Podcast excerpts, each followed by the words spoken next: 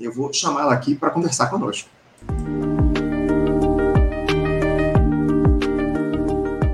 Eu cumprimento a servidora do Ministério da Saúde, dirigente do Sindicato dos Trabalhadores Federais em Seguridade e Seguro Social no estado do Rio de Janeiro, Sintisprev RJ, Cris Gerardo. Cris Gerardo, bom dia. Opa, eu tô sem. Eu, eu não te ouço, Cris. Eu não sei se você ouviu a minha, a minha saudação. Você está me ouvindo? Oi, Anderson, tudo bem? É, tá me ouvindo? Tô, tô te ouvindo. Eu, talvez a gente esteja é, aqui a... com um delay aqui, né? É, eu acho que está tendo algum problema, mas vamos lá, tudo bem? Como é que você está? É, obrigado aí por abrir espaço novamente, um prazer estar aqui.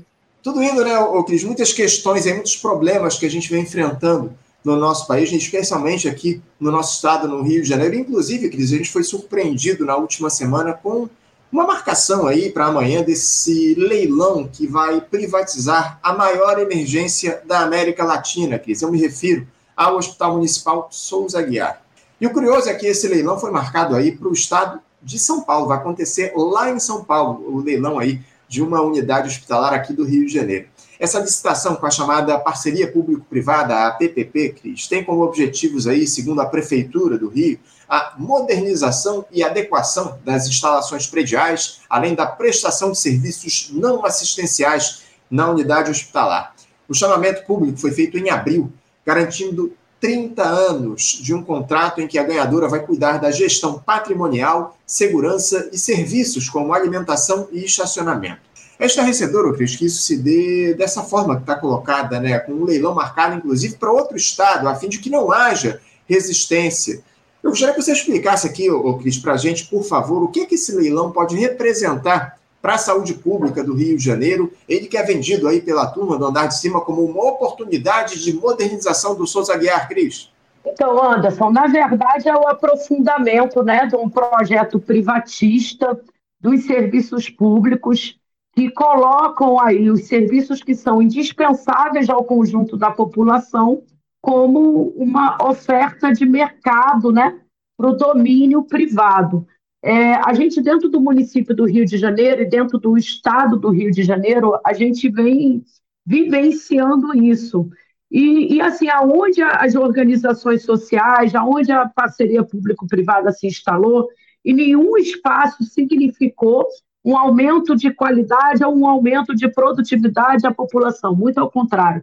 De tempos em tempos, o que a gente assiste são denúncias de mais denúncias de desvio de recursos através das organizações sociais, é, desvios esses que depois são utilizados para incrementar as caixas eleitorais, né, para que os políticos se utilizem disso é, para poder se elegerem, né, conseguir ter o maior espaço financeiro dentro das suas disputas eleitorais. Então, assim, é muito ruim é muito emblemático, porque é a maior emergência né, que nós temos hoje dentro do município do Rio de Janeiro. É, é uma tragédia que isso esteja ocorrendo. É, outra consequência que traz para dentro da, da, da própria prefeitura, dos serviços que são a população, é o enfraquecimento da luta do servidor público. Hoje, os servidores municipais estão com uma perda salarial é, é de mais de 30%. É a terceira gestão do senhor Eduardo Paz. Na primeira gestão dele, nós éramos cerca de 30 mil servidores, hoje nós somos cerca apenas de 14 mil servidores. Servidores que hoje não têm nenhuma perspectiva de desenvolvimento na carreira. Isso faz com que muitos profissionais passem em outros concursos mais vantajosos e abram mão da sua matrícula junto à prefeitura.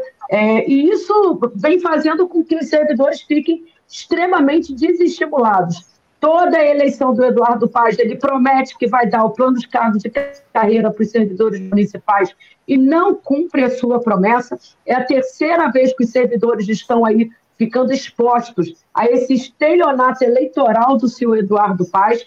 E por conta disso, dia 22, estaremos todos na Câmara Municipal do Rio de Janeiro, às 9 horas da manhã, protestando contra a entrega no, dos nossos serviços públicos para privatização, para, para parcerias públicos-privadas e contra também a, o não, a não implementação do plano de cargos de carreira dos profissionais da saúde. A gente, a gente vai fazer, inclusive, uh, vai falar a respeito dessa, desse ato que vocês vão realizar amanhã lá na Câmara, do, na Câmara dos Vereadores aqui no Rio de Janeiro, essa tragédia que é a gestão Eduardo Paz, do prefeito do Rio, aí na saúde do Estado. PCCS também é um outro tema que a gente tem acompanhado muito de perto aqui com vocês, servidores do, do município, o, o, o, Cris, a respeito dessa necessidade que há do plano de cargos, carreiras e salários ser colocado em prática aqui no, no Rio de Janeiro. Agora, o, o Cris, falando ainda sobre essa, essa privatização do, do Aguiar, já ficou claro para vocês, do sindicato, qual seria o formato dessa PPP, Cris? A prefeitura veio com algum esclarecimento a respeito desse tema? O que, é que eles alegam para realizar esse leilão do Souza Guiar? É, é a velha cantinela que eles utilizam para poder fazer as entregas da gestão. Né? Dizer que, que a máquina pública é engessada, que a máquina pública não funciona, que o servidor público não quer produzir. É, é o que eles sempre alegam para poder fazer a entrega das gestões públicas. Né? Assim, não traz nenhum, nenhuma novidade dentro do cenário é, de entrega dos serviços públicos que nós já vivenciamos. Né? É sempre a mesma história, quando na verdade são eles que não fazem concurso público, são eles que não promovem a valorização do servidor público, colocando o servidor desestimulado para trabalhar, são eles que não garantem os recursos mínimos para que a gente tenha um parque tecnológico atualizado com as ofertas de serviço que nós prestamos. São eles que sucateiam as unidades de saúde, não garantindo a manutenção, mas na hora da privatização, eles colocam a culpa ou nas regras da administração pública, que são necessárias, inclusive para que a gente não tenha mais desvio de recursos, né? porque é uma coisa impressionante. Por que, que hoje tantas compras são feitas por adesão? Né? Por que, que não mais tem licitação? Por que, que não se tem o pregão público, que são elementos mais simples para você fazer as, as compras. Né? Hoje em dia, todo mundo está aderindo. Né? A, o formato de compra hoje é por adesão. Então, a gente sabe né, que, na verdade, os interesses são fugir dos controles que são necessários para salvaguardar que aqueles recursos públicos atinjam o seu objetivo final, que é garantir os serviços da população. Agora, o, o Cris, eu queria que você falasse um pouquinho a respeito de como é que esse, essa PPP, essa parceria público-privada, vai afetar diretamente os serviços lá no Souza Guiar, como é que isso se dá, enfim, como é que isso vai afetar a população aqui do Rio de Janeiro. Como a gente muito bem colocou, como você observou, a gente tem falado aqui, o Souza Guiar é responsável por 270 mil atendimentos por ano. Inclusive estão incluídos aí nesse leilão no pacote a maternidade Maria Amélia e o SER, do centro, o Cris. É, eu queria que você falasse um pouco sobre os danos que isso vai trazer para a saúde aqui no Rio de Janeiro, especialmente para as pessoas, para os moradores aqui do nosso, do nosso município, do nosso estado, né? Porque, evidentemente, Souza Guerra não atende só gente que mora aqui no município, atende gente de todo o estado. É, e se isso também é lesivo para os cofres públicos, eu Cris? Eu queria falar, que você falasse um pouco a respeito disso, por favor. Está extremamente mais caro não tem nenhuma economia aos cofres públicos. Está extremamente mais, mais caro, porque uma empresa, é, ainda que por meio de parceria público-privada, que se dispõe a assumir uma gestão, não é pelos belos lindos olhos do povo do Rio de Janeiro, é porque ela vai ter muito lucro, é porque ela vai ganhar muito dinheiro. E para ela ganhar muito dinheiro, ela vai, é, de, vai apresentar o seu preço dentro da abertura do envelope. Entendeu? Então, assim, a gente paga mais caro para um serviço que não garante a maior qualidade para nós, entendeu? E que a qualquer momento, porque isso a gente vivencia a todo momento, depois que houve as privatizações de outros serviços, Anderson, como foi agora, por exemplo, o, o a barca, que ah, o contrato não está mais bom, o contrato está defasado, aí a população fica sem a barca. A gente fica, todo o processo de privatização é isso a gente fica à mercê de tempos, em tempos de chantagem, para que os, os, os termos dos contratos sejam atualizados para que eles tenham um maior ganho. É isso que a gente vivencia. E, essa, e a consequência é a ameaça a qualquer momento de você ter a interrupção dos serviços. Porque as OS, quando fecham as portas e vão embora, elas não querem saber o que elas deixam para trás. Elas não têm a menor responsabilidade A responsabilidade privada se encerra junto com o encerramento do contrato. Elas vão embora. E o nosso povo, que precisa que a saúde pública funcione, que sabe que a emergência do Souza Guiar, que o CER, que a maternidade é extremamente importante, não vai ter a garantia do seu serviço. Porque todo, quando você troca a gestão, eles chegam com novas equipes. Quando eles não aceitam sequer que o servidor fique cedido, eles, ficam com no, eles chegam com novas equipes. Então, até, aquela equipe ser treinada, até aquela equipe ter a ambientização para que ela esteja apta a trabalhar dentro daquele setor, a população tem uma quebra de qualidade de assistência que muitas das vezes pode significar a vida ou a morte, principalmente dentro de uma unidade de grande emergência.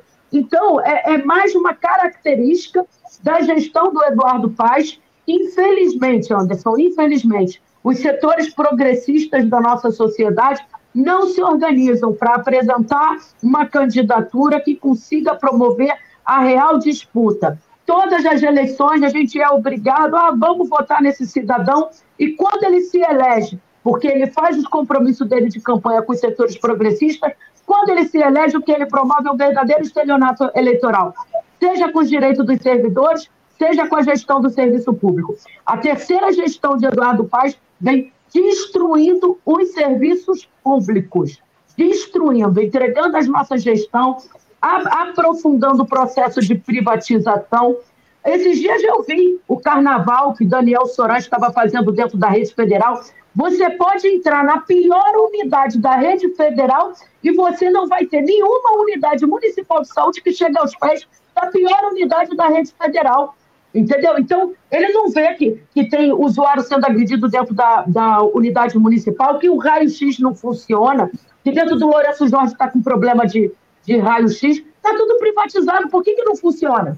E aí se, se insiste no mesmo modelo de gestão excludente na saúde, porque quando eles fecham as portas, eles vão embora e largam para trás, não tem responsabilidade nenhuma, porque a responsabilidade social é do prefeito que entregou a gestão, entendeu? Agora... Então, assim, é lastimável, é lastimável que a gente esteja vendo isso novamente. Não, é, é absolutamente lastimável, como você muito bem coloca, você tra traçou um quadro muito, muito complexo aí a respeito do que está colocado em relação à saúde aqui no Rio de Janeiro, em especial a gestão do prefeito Eduardo Paes. Justamente nesse sentido, Cris, houve algum tipo de diálogo de vocês, servidores da saúde, com o prefeito Eduardo Paes, no sentido de, de cancelar, talvez, essa privatização? O prefeito abriu algum canal de diálogo com os servidores públicos para falar a respeito dessa PPP lá do Souza Guiar? Nenhum, nenhum. Eduardo Paz ele vive na monarquia dele, na monarquia dele, própria dele. Não, não abre diálogo, entendeu? Não, não apresenta a, a real necessidade, porque na verdade não tem o que apresentar. Vai apresentar dados que são em base à, à, à gestão que ele mesmo faz. É o terceiro mandato. Ah, por que, que não está funcionando? Porque não houve investimento, porque se abandonou as unidades. Porque não fez a atualização do Pacto Tecnológico, porque não fez concurso, porque se aprofundou a privatização, porque os modelos de contratação são modelos precários, que de tempos em tempos trocam todos os profissionais. Entendeu? Então, assim, o que ele apresenta de números é o resultado da gestão dele, que ele tenta se desresponsabilizar, ah, não, vamos privatizar que é melhor. Entendeu? E a população vai perdendo o controle sobre as suas estruturas públicas e os serviços que elas prestam, que são serviços imprescindíveis da população. Então, a gente precisa, no dia 22, na Câmara Municipal do Rio de Janeiro, enfrentarmos a privatização do Hospital Municipal Souza Guiar e cobrar que os servidores voltem a ser valorizados. A valorização do servidor ele está intrinsecamente ligado a luta pela manutenção dos serviços públicos. Porque antes nós tínhamos 30 mil servidores para defender as nossas unidades de saúde. Hoje esse número foi reduzido a quanto? 14 mil somente. É, é, é, um desmonte que a gente vê do serviço público, não só no Rio de Janeiro, né, o Cris? Isso se dá também em âmbito federal, né? A gente observa aí que ao longo dos últimos anos, os servidores públicos, houve uma redução enorme da, do número de servidores públicos aqui no nosso país, uma série de categorias estão sem concursos públicos há anos. Enfim, agora parece que a ministra Esther Dweck, ministra, falou, lançou aí alguns editais aí para a contratação se não me engano, de 4 mil servidores públicos aqui no nosso país, concursos. É muito pouco, né, Anderson? Muito pouco, né? E isso não atende nem a demanda, por exemplo, lá dos auditores fiscais do trabalho, Cris. E isso, e esses 4 mil, essas 4 mil vagas estão sendo lançadas para todas as categorias, é uma tragédia. Anderson, veja só. Na rede federal, o TFC, que foi visto em 2017, são de 8 mil trabalhadores. Só na rede federal, no estado do Rio de Janeiro, 8 mil trabalhadores na rede federal. E aí, o que, que eles fazem? Como eles não dão solução, vai seguindo o mesmo modelo. Ah, vai entregar o Hospital da Lagoa para o governo do estado. O que, que o governo do estado vai fazer com o Hospital da Lagoa? Vai entregar para a OS. Porque você veja, você pega o governo do estado, francamente, ele entregou o Saracuruna, entregou o Adão Pereira Nunes, fechou o Hospital São Sebastião, fechou o Hospital de Anchieta, entregou o Rocha Faria, demoliu o IASERG, 400 leitos que foi colocado abaixo. Então, como um governo que abriu mão da sua rede e demoliu a sua rede, como é que ele pode querer alguma unidade de outro ente? Para quê? É abertura de mercado para a OS continuar enchendo a burra de dinheiro. Porque vai pegar o, o, o Hospital da Lagoa, por que, que não pegou o Pedro II e instituiu o centro oncológico lá? Era um hospital geral também, como é o Hospital da Lagoa. Aí eles pegam dados que não condizem à realidade. Aí o Hospital da Lagoa só tem quatro leitos para tratamento de câncer. Não é verdade. O Hospital da Lagoa, 70% dos seus pacientes são pacientes oncológicos. Por quê? Eles são regulados via CISREG como pacientes da cirurgia geral. Quando você abre o paciente, quando você vai fazer a intervenção cirúrgica do paciente, você descobre o câncer. E aí ele vai tratar o câncer dele dentro do Hospital da Lagoa. Então, hoje, toda a rede federal, 80% dos seus usuários são oncológicos. A gente não precisa de centro oncológico. Por que, que, por que, que o IASERG, o governo do estado, demoliu 400 leitos do IASERG com a desculpa que ali iria ser ampliado o novo campus do INCA? Cadê o novo campus do INCA? Que custou 400 leitos do Instituto. Não, não foi construído. Então, assim, na verdade, o que a gente vive em todas as esferas de governo é o desmonte do serviço público, são propostas que não são suficientes. A rede federal ela passou por um desmonte terrível durante esses seis anos, nós temos muito a construir. 4 mil servidores não é suficiente. Ficamos muito felizes ontem com a fala do ministro Padilha, informando que o Ministério da Saúde não está à disposição de negociação política. Nós, é, nós queremos que isso se confirme, mas que se confirme com reflexo no nosso Estado. Porque se o Ministério da Saúde não está à disposição de negociação política, o Núcleo Estadual do Rio de Janeiro, o Departamento de Gestão Hospitalar, também não pode estar. Então, se nós não queremos a estadualização da nossa rede, a entrega do Ministério da Saúde para o Centrão, nós também não queremos que o Departamento de Gestão Hospitalar, as 12 unidades federais que hoje nós temos dentro do Estado do Rio de Janeiro, vá parar na mão do Vaguinho. Por quê? Se ele está pedindo isso, a gente já fica na dúvida. Para que ele quer 12 hospitais federais? Gerenciar 12 hospitais federais. Ele é médico? só, só, só explicando aqui Só, só, só, explicando aqui para os nossos espectadores, eu Cris, é, você falou aí a respeito do Ministério da Saúde, a, a ministra Anísia Trindade, o cargo dela estava, entre aspas, em risco aí por, por um pedido do presidente da Câmara, o Arthur Lira, em relação ao comando do Ministério da Saúde para o Centrão. Ele queria que o PP, o partido dele, comandasse o Ministério da Saúde por conta das emendas aí que o Ministério da Saúde. É era dinheiro. É isso, é dinheiro. Tá é claro. dinheiro. É dinheiro. Ele quer, ele quer fazer o gerenciamento do maior orçamento de todos os ministérios, que é o do Ministério da Saúde, que é 180 bilhões. Isso. 180 bilhões. E o Departamento de Gestão Hospitalar não fica atrás, não. Não pense em você, Anderson. O orçamento do Departamento de Gestão Hospitalar é muito próximo do orçamento do Ministério do Turismo. Vaguinho não está pedindo não é à toa, não. E aí a, a gente tem que falar, se, não, se o Ministério da Saúde, a gente viveu a maior crise humanitária que o nosso país já passou. Foram 2 milhões de mortes. 2 milhões de mortes. A receita que resultou nesses 2 milhões de mortes foi a falta da política de ciência, de tecnologia, de humanidade. A gente não pode repetir isso colocando o Ministério da Saúde e o Departamento de Gestão Hospitalar à disposição das negociações políticas. Entendeu? Como é o que Eduardo Paz está fazendo aqui, está vendendo. Vamos falar o que está acontecendo com o Souza ele está sendo vendido. É isso que está acontecendo. Está sendo vendido o Hospital Souza Guiar, a maior emergência da América Latina, está sendo vendido. Uma, um patrimônio do município do Rio de Janeiro está sendo vendido sobre as nossas barbas, em outro estado, para impedir a mobilização em outro estado. Sim.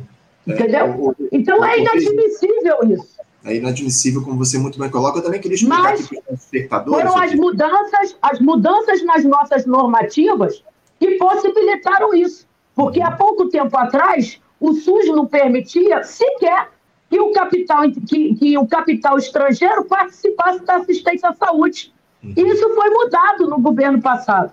Agora já pode. Cris, no dia eu... seguinte, a Redditor vendeu suas ações para o Fundo Monetário de Singapura. Hum. É absurdo, Anderson. É, não, é um absurdo. A tua indignação ela, ela se, se coloca aí como mais do que necessária diante do quadro que, que se impõe, está colocado por esses gestores públicos aqui no nosso país. Só explicando também para os nossos espectadores, você citou o Vaguinho, Vaguinho que é o prefeito lá de Belfor Roxo, marido da atual ministra do Turismo, a Daniela Carneiro, e que está pedindo aí como moedas de troca para que a, a, Daniela Carneiro deixe o Ministério do Turismo, também está sendo cobrado lá pelo União Brasil, né? É, esse, esse cargo, a ministra vai, vai ser demitida do cargo. Na verdade, Lula está esperando que ela peça demissão, mas, de toda forma, ela deve deixar o cargo. E o Vaguinho, que é o marido dela e prefeito de Belfort Roxo, está pedindo aí, como moeda de troca, o comando dos hospitais federais aqui do Rio de Janeiro, como a muito bem aqui trouxe para os nossos espectadores. Eu, Cris, eu queria aproveitar também que você citou essa questão do Hospital da Lagoa, porque eu fiquei sabendo que essa semana também houve um ato de vocês, servidores, contra essa proposta do governador Cláudio Castro de assumir a administração do Hospital Federal da Lagoa. Eu queria que você explicasse aqui essa história para os nossos espectadores, porque o governo do Rio quer estadualizar a unidade de saúde, tirando das mãos do governo federal, Cris. Ô Anderson, é uma grande conversa fiada. Vamos aqui nomear. O, o, isso que eu me lembre, tá? Que pode ser que eu esteja errado. Veja, é, esteja esquecendo algum. O, o, governo do estado entregou o Saracuruna, entregou o Rocha Faria, entregou o Pedro II, o resto da sua rede está na mão das organizações sociais, fechou o Instituto São Sebastião, que era um importante instituto de infectologia, fechou o Hospital de Anchieta, demoliu o IASERG. Como, como o governo do Estado, que faz tudo isso, que entrega a sua rede, pode querer se apropriar de unidades de outro ente federativo? Não tem lugar de fala. Aí, ah, eu vou. Ele abriu mão de um monte de hospital geral com mais leito, inclusive, do que o Hospital da Lagoa. O próprio IASERG ele foi demolido para que fosse construído o aumento, para que fosse construído o campus do ICA. E não foi construído. Está lá aquela obra, 10 anos, abandonada. E aí, o que, que ele quer com o Hospital da Lagoa? Ele quer pegar o Hospital da Lagoa para entregar para gerenciamento de OS parece, na verdade, muito me parece ser aumento de mercado de mercado para as organizações sociais dentro do estado do Rio de Janeiro, que deve ter estagnado o seu cair. É, então, o, o, o, Anderson, é, como eu estava para concluir, eu não sei se vocês me pegaram, mas é, é, uma grande conversa fiada, porque o Estado, na verdade, ele abriu mão de toda a sua rede. Ele demoliu a sua rede, ele fechou a sua rede. O pouco que sobrou, ele entregou para a mão de organização social. Então, ele não pode querer um hospital estadual, sobre a qual um falso argumento de que ali não tem tratamento oncológico. 80% dos usuários de toda a rede são oncológicos. 80%. Eles entram para tratar de cirurgia geral e ali se descobre o câncer e vai ser tratado. A gente está com problema na rede? É claro que a gente está.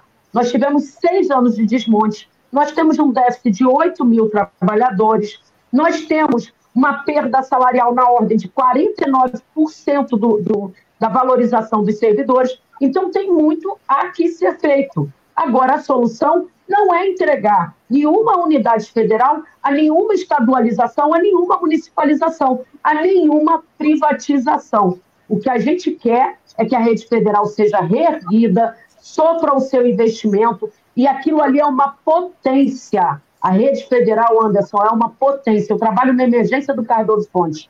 Eu sei o quanto de gente que roda o estado do Rio de Janeiro inteiro e não consegue ser atendido. E chega dentro do Cardoso Fontes é atendido. E isso é uma realidade de todas as redes federais. Meu sogro mesmo saiu de Nova Iguaçu, foi para a UPA da Mesquita. Da UPA da Mesquita deu entrada na emergência do Cardoso Fontes. E ali fez o seu exame para descobrir que não estava com nenhum problema de próstata, que era só um cálculo. Era para ele ser atendido ali? Não, não era, porque ali não é para ter atendimento emergencial. A nossa atribuição, a nossa missão é alta complexidade, é quaternária. Mas hoje a gente não consegue fechar a emergência do Cardoso Fontes. Por que não consegue referenciar a emergência do Cardoso Fontes? porque nada em volta funciona.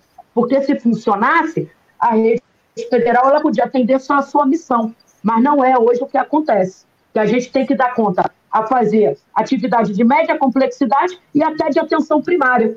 Uhum. Entendo, entendo. É, não, é, é uma pena que tudo isso esteja acontecendo, é lamentável, merece as críticas que você fez e faz aqui no nosso programa, Cris, mas o fato é que amanhã é, vocês vão, vão fazer um ato aí, é, vão realizar esse ato lá na Câmara Municipal contra esse cenário de privatização do Souza Guiar pelo PCCS, Plano de Cargos, Carreiras e Salários da Saúde. Eu queria que você falasse, para a gente encerrar aqui, o Cris, convidasse aqui os nossos espectadores sobre esse ato aí, que como é que andam os preparativos para esse movimento, qual a expectativa de vocês para esse protesto? É, que horas ele vai começar, o Cris, esse ato?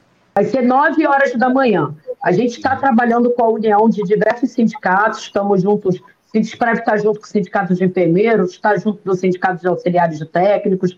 Esse momento é um momento de união. Quando, quando o trabalhador sofre duros ataques, a responsabilidade da bancada sindical é se unificar para poder defender os interesses dos trabalhadores.